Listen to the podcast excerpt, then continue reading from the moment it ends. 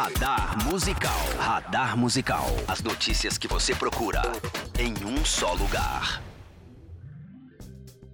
Mais um radar musical começando e no programa dessa semana tem as principais novidades da última New Music Friday, a consolidação de um velho conhecido que tinha sido dado como morto, a sempre movimentada agenda de shows no Brasil, tudo que você precisa saber sobre o Rock in Rio e mais algumas coisas interessantes que foram notícia nos últimos dias.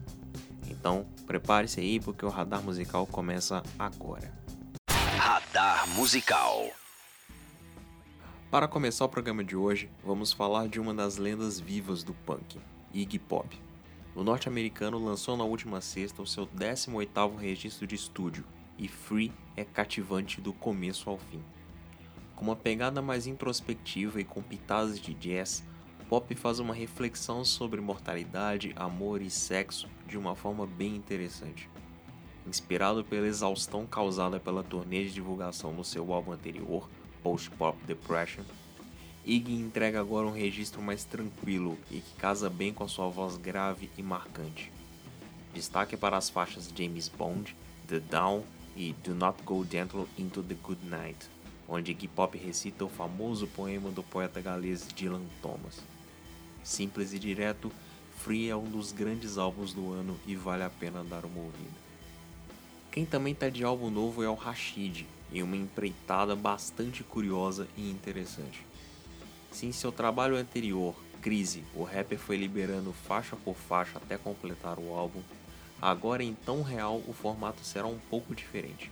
Inspirado pelas séries, Rashid resolveu dividir o seu álbum em três temporadas, a primeira delas saiu na última sexta e conta com seis faixas e participações de nomes como Lucas Carlos e Lele, além dos produtores DJ Du e Skitter. As outras duas temporadas ainda não possuem datas de lançamento definidas, mas o rapper vai aos poucos revelando as novidades por trás do trabalho através das redes sociais. A lista de lançamentos da semana conta ainda com outros nomes que merecem destaque. Para começar, o rapper Post Malone resolveu lançar um álbum de indie rock eletrônico. Terceiro registro de estúdio do norte-americano, Hollywood Bleeding mostra Post Malone flertando com outras influências, falando sobre temas mais pessoais enquanto bebe na sonoridade do indie rock dos anos 2000. Para completar, participações de nomes como Ozzy Osbourne, Travis Scott, Halsey e Father John Misty. Quatro anos após o seu primeiro álbum, Jalu está de volta com a primeira parte de Fit, o seu segundo registro de inéditas. Como o nome já indica, o trabalho é todo colaborativo e conta com participações mais do que especiais de nomes como Gabi Amarantos, Cel, Carol Conká, Lia Clark e Lucas Santana, para citar alguns deles. Melanie Martinez colocou no mundo seu segundo álbum de estúdio, K-12. Com 13 faixas, o álbum chegou acompanhado de um longa-metragem com roteiro e direção da cantora. O material dá sequência ao seu primeiro álbum, Cry Baby, não só por questões cronológicas. Após apresentar a personagem no primeiro álbum, Melanie dá continuidade à história enquanto aborda temas como abuso sexual, feminismo, aceitação e transtornos alimentares. Novos queridinhos da cena musical mineira, o Rosa Neon lançou seu primeiro álbum de estúdio na última sexta-feira. Auto-intitulado, o registro de 10 faixas serve como um bom cartão de visitas do quarteto, que não se permite ficar preso em um único estilo, navegando do pop ao reggae sem vergonha de passar pela música prega. Além desses, a semana ganhou também o quinto álbum de estúdio de Natasha Khan sob a alcunha de Bat for Lashes, tem EPs da Alicia Cara e do Death Cab for Cutie, o segundo registro solo da vocalista do The Pretenders, Chrissy Hind, um álbum recheado de convidados do Jax Jones, um registro ao vivo da Thier e um álbum esquecido de Miles Davis que foi lançado 34 anos após a sua gravação. Entre os singles, temos lançamentos de Camila Cabello, que liberou duas músicas de uma só vez, novidades de John Mayer, Blink-182, Grimes, King Princess, Korn, Foes, Editors, Faster the People, Maria Gadu, Greta Van Fleet e Sophie Tucker, entre muitos outros nomes. Toda essa lista de novidades está disponível para você em nosso listão de lançamentos e também na playlist Saindo do Forno no Spotify. Radar Musical. É álbum novo do Strokes que você quer? Pois parece que isso vai se tornar realidade muito em breve. Não é de hoje que se criam expectativas em torno de material inédito da banda, mas o indício da vez vem de um dos seus próprios integrantes. Em uma entrevista para uma rádio, o guitarrista Nick Valenzi deixou no ar a informação de que o próximo álbum da banda já estaria gravado. O músico até tentou desconversar, mas não negou a informação levantada pelo radialista que o entrevistava. Perguntado sobre quando e se o novo álbum seria ouvido por todos, Falência afirmou que não saberia dizer quando, mas que existe uma grande chance disso acontecer. Vale lembrar que a banda voltou aos palcos em maio apresentando músicas inéditas e que, recentemente, a agente do grupo afirmou que novas músicas estavam a caminho. Especulados no próximo Lollapalooza Brasil, será que teremos novas músicas para ver e ouvir antes do festival chegar? Quem já tem um lançamento pronto para sair é o R.E.M., mas a banda não está de volta. Nesse mês de setembro, o Monster completa 25 anos e, para comemorar, a banda resolveu lançar uma edição comemorativa de seu nono álbum de estúdio.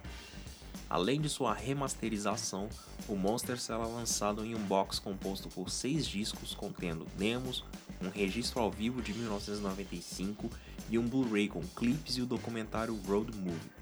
No entanto, a grande novidade fica por conta da nova mixagem do álbum, que será feita por Scott Litt, o produtor original do disco. Sim, além da versão tradicional, cada faixa de Monster ganhará uma versão diferente, cujo objetivo é dar ainda mais destaque para as letras e o vocal de Michael Stipe. A edição de 25 anos de Monster será lançada oficialmente no dia 1 de novembro e o box já está disponível em pré-venda.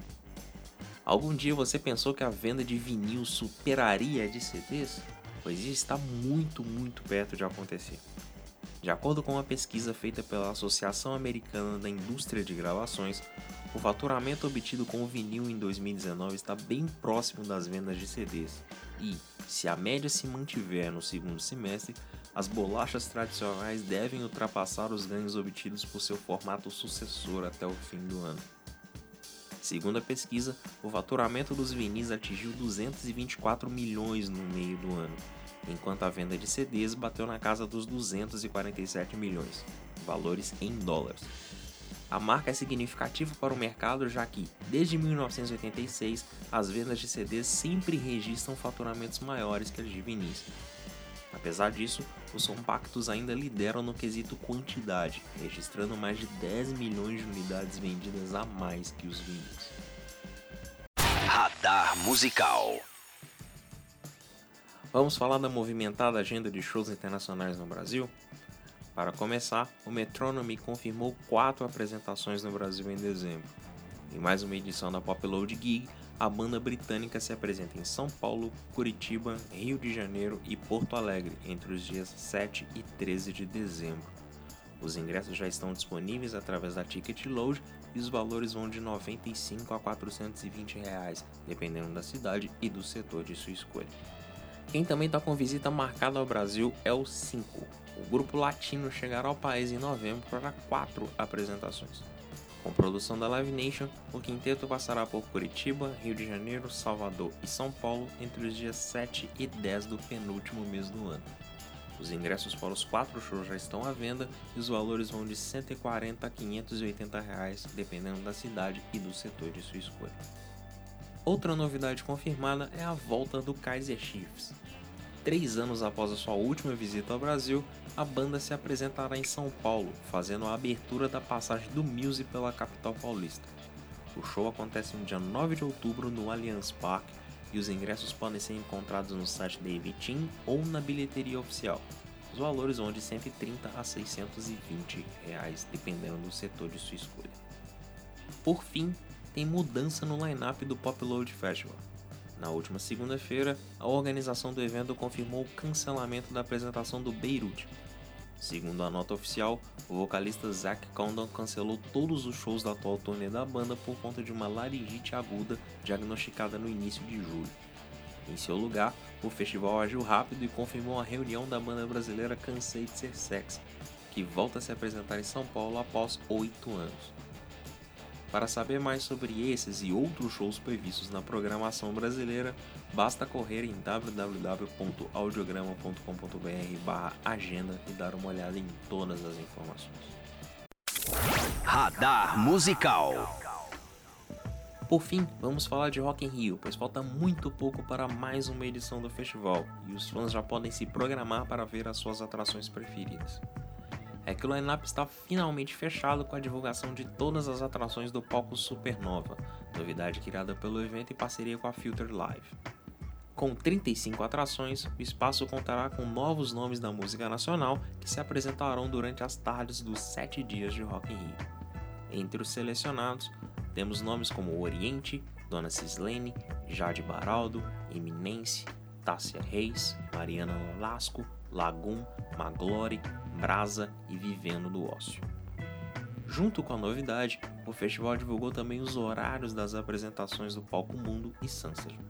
A maior novidade nesse ano está no Sanser, que terá sua programação estendida até mais tarde, com shows intercalados com o Palco Mundo. Com isso, as principais atrações da noite por lá terão seus shows começando por volta das 21 horas. Já no Palco Mundo temos apenas uma surpresa, Todo mundo esperava que o Iron Maiden fosse fechar o aguardado Dia do Metal, mas quem ficou com a responsabilidade de encerrar o quinto dia de Rock in Rio foi o Scorpions, que subirá ao palco por volta de meia-noite e cinco. Por sua vez, o Iron Maiden se apresentará por volta das 21h30. Você encontra tudo sobre o Rock in Rio em nosso especial lá no site. Basta acessar audiograma.com.br barra Rock in Rio 2019 festival acontece entre os dias 27 e 29 de setembro e 3 e 6 de outubro. Radar Musical. Ponto final em mais um radar musical. Nós temos um encontro marcado na próxima terça-feira, fechado? Não se esqueça de acompanhar o audiograma nas redes sociais e, claro, acessar audiograma.com.br podcast para você ver todas as informações desta edição, saber sobre os outros programas do Audiocast e todos os lugares onde você pode nos ouvir. Então, até semana que vem. Um abraço. Você ouviu Radar Musical.